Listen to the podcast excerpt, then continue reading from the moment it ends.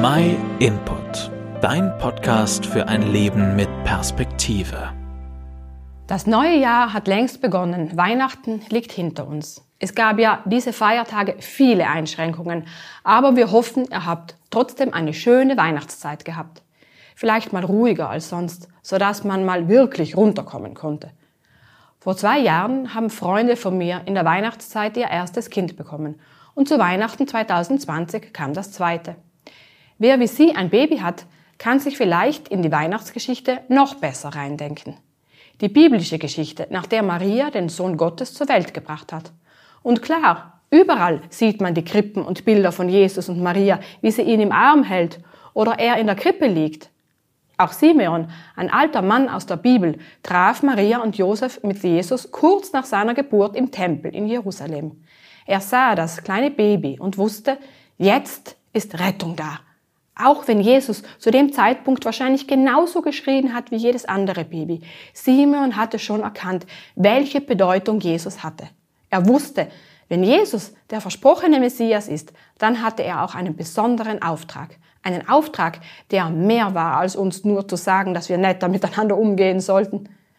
Durch Jesus dürfen wir Frieden mit Gott haben, weil er für unser Versagen und unsere Schuld starb. Jesus blieb ja nicht in der Krippe liegen.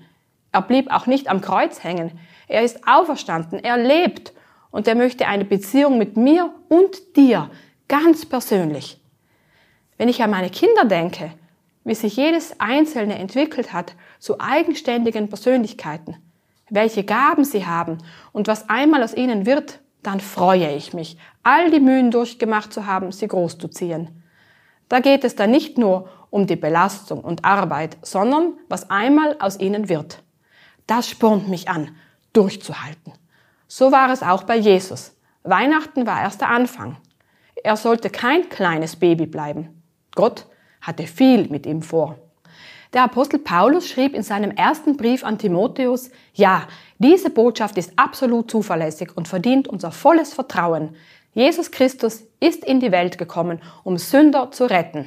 Und ich bin der schlimmste von ihnen. Wenn der Apostel Paulus schon so etwas sagt, warum sollte es uns dann anders gehen? Vielleicht erinnerst du dich ja das nächste Mal daran, wenn du ein Baby oder ein Krippenmotiv siehst. Jesus blieb nicht klein, denn sonst hätte er nicht seinen Auftrag erfüllen können. Wenn du mehr über Jesu Leben und seinen Auftrag erfahren möchtest und was das mit dir zu tun hat, dann lies doch mal das Lukasevangelium.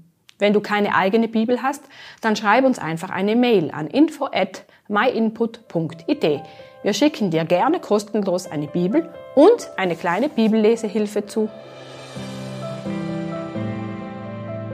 Vielen Dank, dass du den My Input Podcast gehört hast. Wenn du mehr wissen willst, geh auf unsere Website myinput.it oder folge uns auf YouTube, Facebook und Instagram.